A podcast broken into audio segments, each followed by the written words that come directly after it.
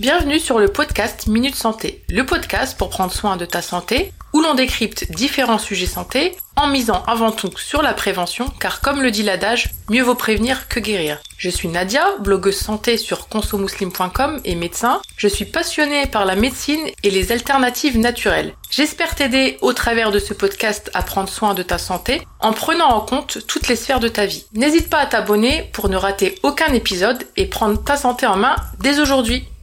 Je suis heureuse de vous retrouver aujourd'hui pour un nouvel épisode du podcast. Dans cet épisode, on va aborder un sujet qui m'a été plusieurs fois demandé, à savoir le syndrome des ovaires polykystiques, que l'on peut appeler également par son abréviation SOPK. Dans cet épisode, on va voir ensemble ce qu'est le syndrome des ovaires polykystiques, ses facteurs de risque et ses causes, comment le reconnaît-on, donc quels sont ses symptômes et comment le diagnostique-t-on, quelles sont les options de traitement de la médecine conventionnelle, et on terminera avec des conseils hygiéno-diététique. Avant de commencer, je vais lire le commentaire qui m'a été laissé sur Apple Podcast par Asmali et qui me dit Merci pour ce podcast de qualité, très intéressant, concis et très complet. C'est moi qui te remercie Asma pour ton soutien et pour ton retour. Je suis ravie que le podcast t'intéresse. Encore une fois, merci d'avoir pris le temps de le commenter. Si toi aussi, comme Asma, tu souhaites soutenir le podcast, n'hésite pas à laisser un commentaire sur Apple Podcast ou à le noter sur la plateforme d'écoute de ton choix. Sans plus attendre, je vous laisse avec l'épisode du jour et je vous souhaite une bonne écoute. Le syndrome des ovaires polykystiques, appelé également SOPK, touche environ 10% des femmes en France, soit une femme sur 10. Elle est la maladie hormonodépendante la plus fréquente chez la femme en âge de procréer. Elle est la première cause de l'infertilité féminine. Le SOPK peut se présenter de différentes manières cliniquement parlant, ce qui peut le rendre parfois difficile à diagnostiquer. En gros, et pour simplifier, dans le SOPK, on a dans les ovaires une hyperactivité de certaines enzymes qui vont être à l'origine d'une augmentation de la sécrétion d'androgène, qui est une hormone présente chez la femme à petite dose et très présente chez l'homme. Et là, elle va être présente à un taux beaucoup plus élevé que la normale. Cette augmentation d'androgène va entraîner le développement de plein de petits follicules dans l'ovaire qu'on avait appelé à l'époque euh, injustement kyste. Donc autrement dit, les femmes atteintes de SOPK ont des ovaires avec plein de petites kystes qui sont en fait des follicules et cela peut entraîner des problèmes de fertilité, des dérèglements au niveau des menstrues ou d'autres symptômes comme l'acné, l'hyperpilosité, la prise de poids, etc. Mais vous inquiétez pas, on verra cela plus en détail juste après quand on parlera des symptômes. Donc l'origine du SOPK, elle est assez complexe elle est à la fois due à des facteurs génétiques, épigénétiques et environnementaux. Donc, d'un côté, on peut avoir une prédisposition génétique et de l'autre côté, un terrain qui va prédisposer, notamment la résistance à l'insuline, qui peut s'observer en cas de syndrome métabolique et d'obésité. Donc, pour les personnes qui ne seraient pas familières avec ces termes, la résistance à l'insuline, qu'est-ce que c'est? Alors, la résistance à l'insuline, elle se développe dans un contexte de mauvaise hygiène de vie. L'insuline, qui est l'hormone qui abaisse le taux de sucre dans le sang va être perturbé. Cela est très fréquent, par exemple, chez les personnes en surpoids ou obèses, et surtout pour les personnes qui ont un excès de graisse au niveau du ventre. Donc, au début, le pancréas, qui est l'organe qui sécrète l'insuline, il va compenser et il va en sécréter plus. Mais à un moment, le pancréas, il va se fatiguer et le risque, c'est alors de développer un diabète. Donc, cette résistance à l'insuline, elle est souvent présente, comme je l'ai dit, donc euh, en cas d'obésité et en cas de syndrome métabolique. Et le syndrome métabolique, lui, qu'est-ce que c'est? C'est il va se caractériser par la présence d'au moins trois des critères suivants. Donc un taux d'insuline qui est élevé. Donc pour rappel, l'insuline c'est l'hormone qui abaisse le taux de sucre dans le sang. Le bon cholestérol bas qu'on appelle le HDL-C.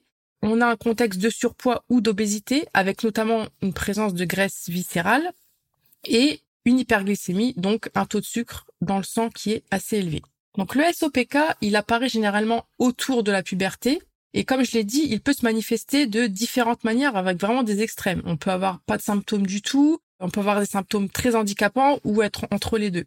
Donc le SOPK va se caractériser principalement par un excès d'androgène qui va occasionner de l'acné et de l'hirsutisme. Donc l'hirsutisme, ça correspond à la présence de poils dans des zones plutôt masculines, par exemple le visage, euh, clairement la moustache, la barbe, etc., la poitrine, au niveau du dos, etc. Donc l'ASOPK, il se caractérise donc principalement par l'acné, cette hyperpilosité qu'on vient d'appeler hirsutisme et par un dysfonctionnement au niveau de l'ovulation. Et tout cela dans un tableau plus général d'obésité ou de surpoids, d'infertilité, d'irrégularité au niveau du cycle, etc. Mais on verra un peu plus tard que c'est pas forcément toujours le cas. Donc voyons plus en détail maintenant les facteurs de risque et les causes du syndrome des ovaires polykystiques. Donc encore une fois, les causes, elles sont encore mal connues, mais comme dit précédemment, il va s'agir d'une combinaison de plusieurs facteurs, donc génétiques, épigénétiques, environnementaux. Par exemple, pour que ça soit plus imagé, une femme avec des antécédents familiaux de SOPK a plus de risques d'en développer un. L'obésité, et notamment avec une présence de graisse au niveau du ventre, est aussi un facteur de risque de SOPK, notamment via l'hyperproduction d'insuline et la résistance à l'insuline, comme on l'a abordé tout à l'heure. Donc concrètement, euh, comment on reconnaît un SOPK Quels sont les symptômes fréquents du SOPK et comment on en fait le diagnostic? Donc le SOPK, il peut se manifester de différentes manières. Parfois de manière très atypique, ce qui peut le rendre difficile à diagnostiquer dans certains cas. Je vous ai cité précédemment quelques signes ou terrains prédominants, mais il peut arriver par exemple qu'une femme soit atteinte de SOPK et qu'elle ne soit pas en surpoids, qu'elle n'ait pas d'hyperpilosité, d'où l'importance d'un interrogatoire bien mené par le professionnel de santé, un examen clinique complet. Mais pour résumer, les symptômes quand même les plus fréquents, mais pas obligatoires encore une fois, sont des anomalies du cycle menstruel, donc des troubles des règles, soit pas de règles, soit des règles irrégulières, une hyperandrogénie, donc un excès d'androgène qui va se manifester par une pilosité importante ou hirsutisme, de l'acné qui peut être parfois très sévère, une alopécie, donc une calvitie, une prise de poids, des problèmes de fertilité, et c'est souvent ça qui amène à la consultation, une augmentation de la taille des ovaires, ça c'est plutôt donc à, l'échographie, et une présence de plusieurs petits kystes. Donc ces symptômes, ils se manifestent le plus souvent, comme je l'ai dit tout à l'heure, à la puberté, mais ils peuvent arriver plus tard suite à une prise de poids, par exemple. Et comment il se fait le diagnostic? Donc le diagnostic du SOPK, il va se faire sur l'interrogatoire, sur l'examen clinique, la prise de sang et éventuellement, mais c'est pas systématique, une échographie peut être également être réalisée pour voir les ovaires et voir s'il y a la présence de ces fameux kystes. Donc le diagnostic, il se fait grâce aux critères qu'on appelle les critères de Rotterdam. Il faut qu'il y ait au moins deux des trois critères suivants pour parler de SOPK.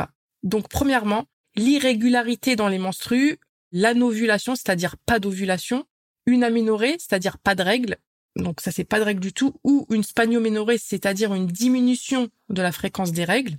On peut avoir aussi des saignements irréguliers. Deuxièmement, des signes d'hyperandrogénie, donc avec une augmentation de la sécrétion de l'hormone androgène, avec de l'acné, l'hirsutisme ou hyperpilosité, une calvitie mais plutôt de type masculine, et aussi à prise de sang, donc un taux de testostérone élevé. Et troisième critère, ça va être les ovaires polykystiques visibles à l'échographie avec la présence d'au moins 12 follicules ou plus de taille suffisante ou un volume ovarien augmenté. Donc en résumé, premier critère, pas d'ovulation ou diminution de la fréquence des ovulations à l'origine de troubles de la régularité des règles. Deuxième critère, donc ce qu'on appelle l'hyperandrogénie qui peut être clinique et se manifester par des symptômes ou biologique et se manifester dans la prise de sang. Et enfin l'échographie. Donc bref, en cas de doute, il est important de consulter un professionnel de santé pour obtenir un diagnostic précis. Souvent dans le SOPK, il existe des comorbidités, donc euh, des maladies associées, qu'il faudra également diagnostiquer, notamment le syndrome d'apnée du sommeil, des dépressions, de l'anxiété, d'autres maladies cardiovasculaires, etc. Donc maintenant qu'on a vu grosso modo ce qu'est le SOPK, ses facteurs de risque et comment on le diagnostique, on va voir ensemble les grandes lignes de son traitement et je vais vous donner à la fin du podcast quelques conseils hygiéno-diététiques si vous êtes atteinte de SOPK. voyons ensemble maintenant les grandes lignes du traitement conventionnel du SOPK. Donc déjà la perte de poids en cas de surpoids ou d'obésité est une des grandes lignes du traitement conventionnel. Vous pouvez vous faire aider d'un médecin nutritionniste pour rééquilibrer votre alimentation mais aussi euh, par exemple d'un coach sportif ou pas, hein, vous pouvez aussi faire ça seul, pour introduire une activité physique régulière dans votre routine si ce n'est pas déjà le cas. Deuxièmement, la gestion du stress, elle est également très importante dans le traitement du SOPK, car le stress peut, entre autres, c'est vraiment euh, réductionniste, donc occasionner de l'alimentation émotionnelle et donc prise de poids, mais aussi des dérèglements hormonaux et ainsi aggraver les symptômes du SOPK. Donc, le traitement conventionnel, la plupart du temps, va comprendre des contraceptifs oraux pour euh, quand il n'y a pas de désir de grossesse pour gérer les irrégularités menstruelles, l'hyperpilosité et l'acné. En deuxième intention, si les contraceptifs oraux sont pas concluants, on peut avoir des médicaments anti-androgènes. Également, toujours en deuxième intention, il est parfois prescrit des médicaments pour réduire la résistance à l'insuline, en plus de la perte de poids et de l'activité physique, bien entendu. Et de toute façon, cela reste du cas par cas et à l'appréciation du médecin spécialiste. Pour les poils, parce que c'est souvent très gênant pour les femmes, il peut être mis en place des moyens physiques d'épilation, par exemple par électrolyse ou au laser, toujours euh, bah, par un professionnel, euh, un dermatologue dans l'idéal. Si l'acné répond mal au traitement oral, donc les contraceptifs, il existe des traitements locaux. Et enfin, en cas de désir de grossesse, donc vraiment là, ça va être le traitement de l'infertilité qui va être souvent nécessaire et donc un accompagnement également par plusieurs spécialistes pluridisciplinaires. Donc voilà, ça c'est vraiment les grandes lignes. Je rentre pas dans les détails du traitement conventionnel. On va voir maintenant quelques conseils hygiéno-diététiques si vous êtes atteinte de SOPK. Donc euh, encore une fois, premier conseil, donc par rapport au poids, si vous êtes obèse ou en surpoids, ça va être de bien entendu donc perdre du poids en vous faisant accompagner par un ou une nutritionniste sur le long terme. Voire moi, j'ai tendance à conseiller à vie, en espacant bien entendu les consultations. Hein. Vous n'allez pas l'avoir euh, tous les jours ou toutes les semaines, pas forcément. Ça peut être très fréquent au début et très espacé après. La perte de poids, en fait, elle améliore les symptômes du SOPK, notamment la régularité des règles et la diminution de l'androgène. L'objectif, ça va être d'atteindre un rééquilibrage alimentaire si vous aviez plutôt une alimentation anarchique. Donc, ce rééquilibrage alimentaire va permettre de perdre du poids, de diminuer la résistance à l'insuline. Et ça va être plutôt donc un mode d'alimentation type méditerranéen avec des aliments à index glycémique bas, donc des bonnes graisses, limiter les mauvaises graisses, à contrario. Donc ça va être un mode d'alimentation riche en légumes, en fruits, en aromates, riche en fibres donc, mais aussi en oléagineux et en légumineuses. Donc ce type d'alimentation va permettre, outre la perte de poids, de réduire l'insulinorésistance, de diminuer le taux d'androgène, de diminuer le mauvais cholestérol, donc euh, triglycérides LDLC, et à contrario, augmenter le bon cholestérol, donc le HDLC. Ce mode d'alimentation, il va aussi réduire l'inflammation, qui est un des mécanismes qui peut être impliqué dans le SOPK. Au contraire, donc, il va convenir de limiter, et je parle pas de bannir, parce qu'il faut pas tomber non plus dans des troubles du comportement alimentaire. Donc, limiter, c'est vraiment une question de mesure les produits d'origine animale et les aliments ultra transformés qui, eux, vont plutôt favoriser l'inflammation. J'ai consacré l'épisode 35 du podcast sur le sujet des produits ultra transformés. Je vous invite à aller l'écouter ou le réécouter.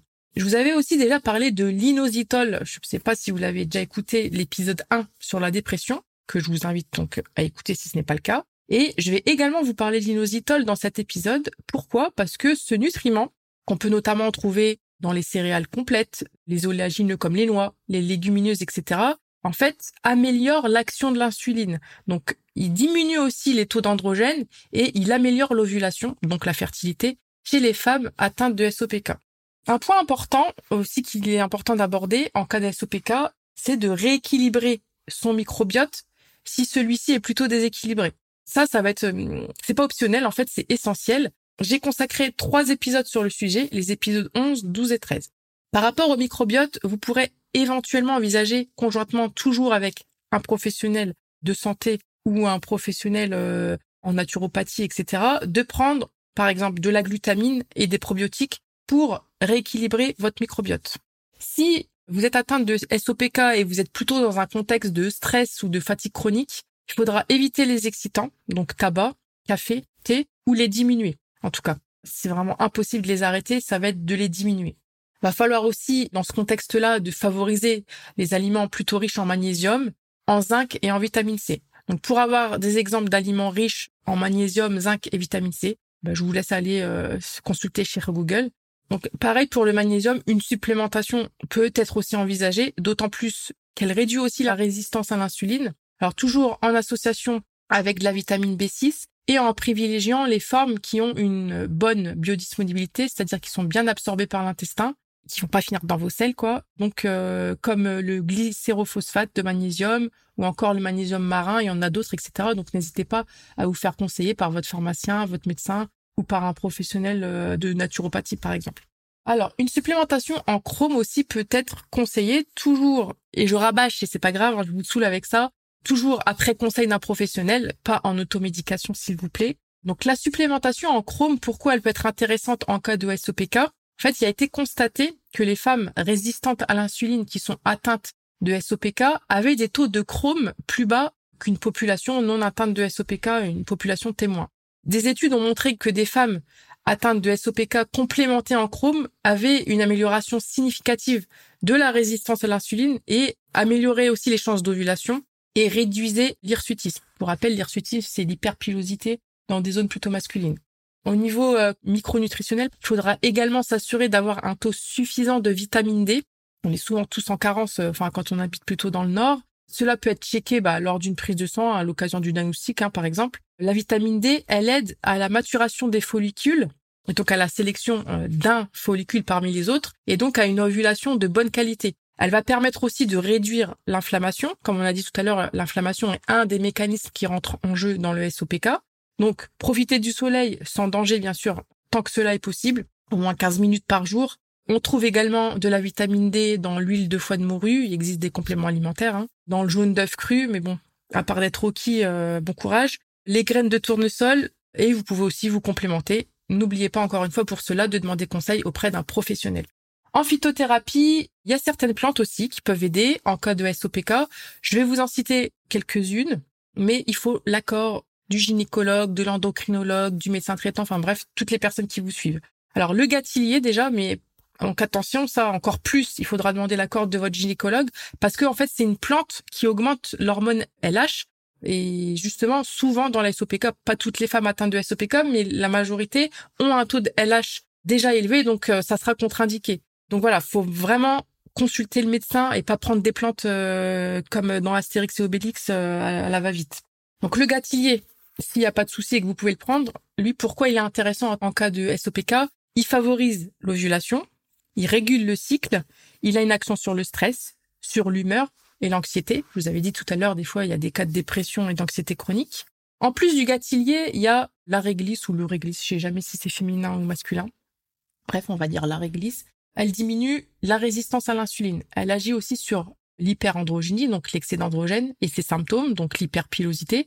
Mais attention, encore une fois, le réglisse, la réglisse a des contre-indications, comme l'hypertension artérielle pour n'en citer qu'une. On a également la rhodiole, qui peut être utilisée en cas de SOPK, mais seulement s'il n'y a pas de traitement contraceptif euh, hormonal, enfin oral. La rhodiole, elle fait baisser le taux de sucre dans le sang, elle améliore l'humeur, elle stimule les défenses immunitaires, elle est anti-inflammatoire, donc elle peut être intéressante. Ensuite, il y a aussi les huiles essentielles hein, qui peuvent aussi être intéressantes en complément et après un avis médical et l'avis d'un phytothérapeute. Donc, comme pour tout le monde, mais d'autant plus en cas de SOPK, si vous êtes fumeuse, un sevrage tabagique sera plus que nécessaire. Et enfin, la gestion du stress, comme on l'a dit tout à l'heure, est primordiale. Dans le traitement du SOPK, on peut par exemple introduire des techniques douces et vous introduisez selon vos affinités. Je vous donne des exemples, vous n'êtes pas obligé de faire tout ça en fait. Vous prenez vraiment ce qui vous va et puis selon vos moyens aussi. Donc ça peut être de l'acupuncture, ça peut être comme j'ai cité donc euh, phytothérapie mais plutôt axé sur le stress, de la méditation. Bon, si vous êtes musulmane, bon, de la méditation, ça peut être sur la création, sur Coran, etc.